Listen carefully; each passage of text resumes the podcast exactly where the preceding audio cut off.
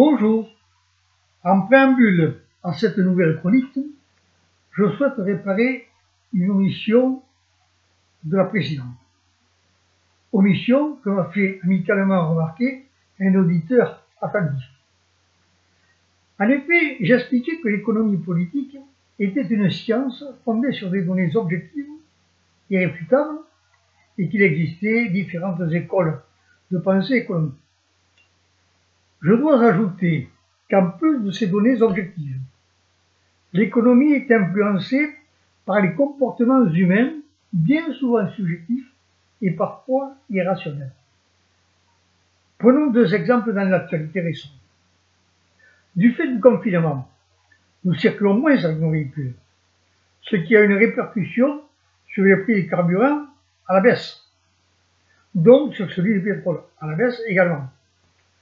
Deuxième exemple, lors du premier confinement, on a vu des gens multiplier sans raison leur provision de nombreux produits et notamment de gel hydroalcoolique, créant ainsi une pénurie et entraînant parfois, parfois une hausse des prix par des commerçants, pour le reconnaître, peu scrupuleux. Cela démontre bien que les comportements humains agissent sur l'offre et la demande et interagissent avec les lois économiques.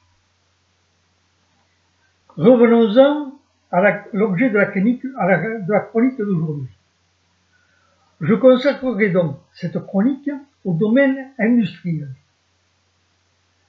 Prenons la mesure de l'ampleur de la destructuration du déchet industriel de notre département.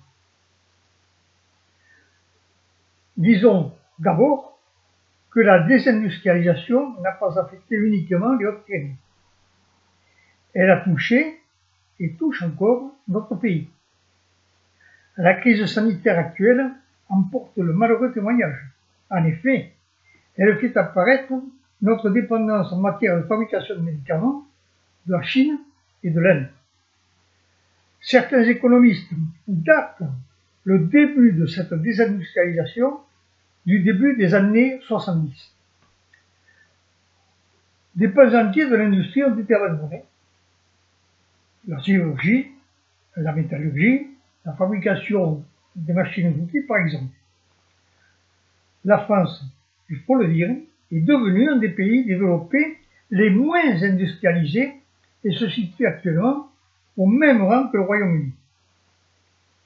La part de la production industrielle dans le produit intérieur brut, le PIB, ne représente que 12,5%, alors que la moyenne nationale, la moyenne dans la zone euro, est de 19%. Dans les 16 premières années de ce 21e siècle, l'industrie française a continué à perdre 850 000 emplois. Selon une étude réalisée par Lidas Demou, je le cite, l'industrie française a perdu 1 913 500 emplois, passant de 5 327 400 emplois à 3 414 000 emplois, ce qui représente une baisse de 36% de ses effectifs. La quasi-totalité de ces pertes d'emploi a eu lieu dans l'industrie manufacturière. Ce chercheur attribue ces pertes d'emploi à trois facteurs. Premier facteur, l'externalisation des services qui expliquerait le quart des pertes d'emploi. Deuxième facteur, la conjugaison entre les gains de productivité et la diminution de la demande intérieure. Troisième facteur, l'internationalisation, les délocalisations et la concurrence étrangère venant tant des pays développés que des pays émergents. Revenons à notre département. Je rappelle que de la fin des années 70 au début des années 2000, les Hautes-Pyrénées ont perdu 10 000 emplois industriels, c'est-à-dire la moitié de leurs effectifs 50%. La comparaison entre ces 50% et les 36% au niveau national montre bien que les Hautes-Pyrénées ont été plus durement frappées qu'au niveau national. Alors qu'ils représentaient le quart des emplois, 25%, hors fonction publique, ils n'en représentent que 11,70% en 2011.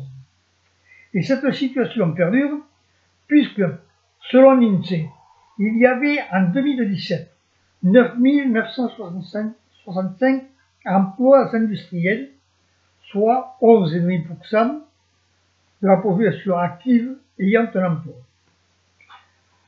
Cette forte baisse des effectifs dans l'industrie doit être relativisée par le fait que, notamment, les emplois de service administratifs de gardiennage, qui figuraient dans les effectifs fin des années 70, n'y figurent plus car ils ont été externalisés ou délocalisés et donc transférés dans le tertiaire.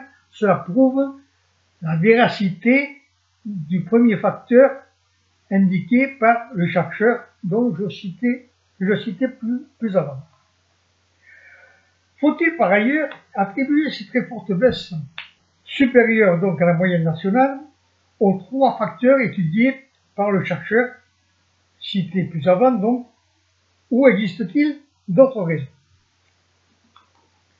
Bien sûr, ces trois facteurs ont contribué aux pertes d'emplois dans les grands établissements industriels dont j'ai parlé dans ma précédente chronique. Mais ils, ils y ont participé de façon plus ou moins déterminante selon l'usine en question, s'ajoutant aux causes inhérentes à la situation de chacune d'elles. Néanmoins, et avant d'examiner les situations particulières, je voudrais, si vous voulez bien, ajouter une raison générale qui a entraîné ces pertes d'emploi, soit, à mon avis, le quatrième facteur. Ces entreprises, y compris Giat Industrie, j'y reviendrai, ont été affectées par ce que j'appelle le syndrome de la financiarisation et de la dérégulation. D'ailleurs, beaucoup d'économistes s'accordent pour dater ces phénomènes complémentaires des années 80. Il faudrait d'ailleurs plusieurs chroniques pour traiter d'une façon contradictoire et avec d'autres intervenants ces questions-là. Cependant, au-delà des interprétations, il y a les faits et les chiffres. La dérégulation, c'est-à-dire la liberté totale laissée au marché, de faire fonctionner l'économie en dehors de la moindre intervention publique, s'est imposée au niveau mondial, européen et national. Et la France a suivi. Et cela date des années 80. Cette, théorie, d'ailleurs, a été initiée entre autres par l'économiste américain Milton Friedman et la fameuse école de Chicago, et elle s'est imposée, s'impose encore. Elle est concomitante, avec la financiarisation de l'économie. Que cela signifie-t-il? Le système de financement des entreprises sur les marchés financiers est tel que le management de celles-ci est d'abord déterminé par la rémunération la meilleure possible des actionnaires au détriment de l'investissement productif. Pour être, sinon objectif, mais au moins honnête, je me référerai aux données de l'INSEE et du Fonds monétaire international. Que nous disait-il? Selon l'INSEE, la part de l'excédent brut d'exploitation, c'est-à-dire le bénéfice, le profit, consacré aux dividendes est passé de 12% de cet excédent brut d'exploitation au début des années 80 à plus de 25% aujourd'hui, multiplié par deux. Pour la même période, toujours selon le FMI, l'investissement, lui, a chuté de 25% à moins de 20% du produit intérieur brut des pays développés. Pour faire court, je dirais qu'il y a un lien de causalité entre la limitation de l'investissement, l'affaiblissement productif, la désindustrialisation et les pertes d'emplois. Cette doxa économique impactera les entreprises pyrénéennes des grands groupes, y compris l'Arsenal, devenue Société nationale Jet Industrie en 1990, obéissant donc aux règles de gestion des sociétés de droit régies par une loi de 1966. Je ne néglige pas pour autant les causes propres à chaque établissement qui ont entraîné les chutes d'effectifs corrélées, pour certaines par la fermeture. Prenons l'exemple de l'arsenal devenu établissement de jet Industrie.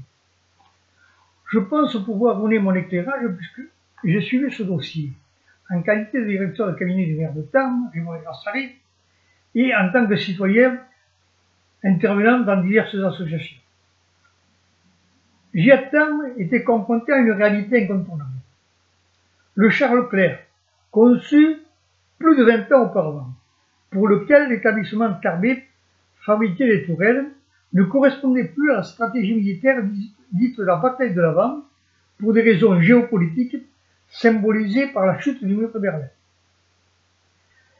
Et la baisse de 50% du marché des munitions impactait le secteur pyrotechnique. Depuis la fin des années 80, des coupes étaient effectuées dans les effectifs. Sur le plan financier, la situation s'était sérieusement dégradée à la fin des années 90. La société accusait un déficit de plus de 3 milliards d'euros, déficit auquel ne sont pas étrangers à la fois certaines acquisitions hasardeuses de l'entreprise, le contrat avec les Émirats arabes unis qui coûta la bagatelle d'un milliard d'euros pour essayer de vendre le fameux Charles Leclerc, les placements financiers calamiteux, nous voilà donc dans le piège de la financiarisation, qui se soldèrent par une perte de 300 millions d'euros. L'État mit la main à la poche et recapitalisa à hauteur de 2 590 milliards d'euros. La question du devenir puis de la survie de GIA était donc posée. Les élus locaux, toutes tendances confondues, reconnaissons-le, les commerçants, diverses associations, jusqu'aux représentants des cultes, se mobilisèrent en soutien aux arsenalistes et, à leurs organisations syndicales. Je me souviens des nombreuses imposantes manifestations et de la banderole qui paraît la façade de la mairie de Terme avec l'inscription Giat vivra. Les plans sociaux se succédaient avec leur, leur cohorte de suppression d'emplois. Pourtant, et je continue de le penser, des solutions existaient pour maintenir l'entreprise des emplois. C'était donner une autre orientation industrielle à l'achat, celle des productions civiles. On a appelé ça la diversification et j'ai participé à plusieurs groupes de travail avec des cabinets d'experts. Un comité de site a été constitué. Il a travaillé et a validé 15 propositions pour la réindustrialisation de leur centre un rapport d'information établi en 1998 par la Commission parlementaire de la défense nationale identifiait six secteurs civils l'automobile, l'aéronautique, les transports urbains et ferroviaires, l'infrastructure pour l'environnement, la transformation des matières premières, les grandes installations scientifiques ou technologiques. Et euh, cette commission affirmé, je la cite, les secteurs de l'automobile et des transports ferroviaires paraissent répondre positivement à l'approche de Jet Industrie. Bien entendu, ces nouvelles activités exigeaient une nouvelle organisation et un fonctionnement différent de l'entreprise, en particulier par la création d'une division commerciale adaptée à la prospection des marchés. Malheureusement, il a pu décider autrement. La branche JTEC, dédiée notamment à la recherche de cette orientation de diversification, appelons ça la dualité production civile et production militaire, de façon à bien dire que la diversification de la production civile n'était pas secondaire par rapport à la production militaire. La société Spria, qui utilisait une technique pyrotechnique pour la fabrication des airbags. Suivi le même sort, elle a disparu au bout de quelques années. Et l'arsenal de Tarbes, devenu puis Nexter sur la fin de sa vie, ferma définitivement ses portes le 30 juin 2006. Au-delà du gâchis industriel, de la déprise économique, des milliers d'emplois perdus directement ou indirectement. Au-delà du traumatisme humain-social, la disparition de cet établissement pose les questions de l'existence du secteur industriel sur le territoire, de son rôle économique, social, environnemental. Elle pose les questions de la finalité de l'économie, de la démocratie et de la crédibilité de la parole publique. Je vous propose de poursuivre dans les prochaines chroniques l'examen de cette désindustrialisation, de ses conséquences à travers des exemples concrets et des enseignements bien sûr en Merci.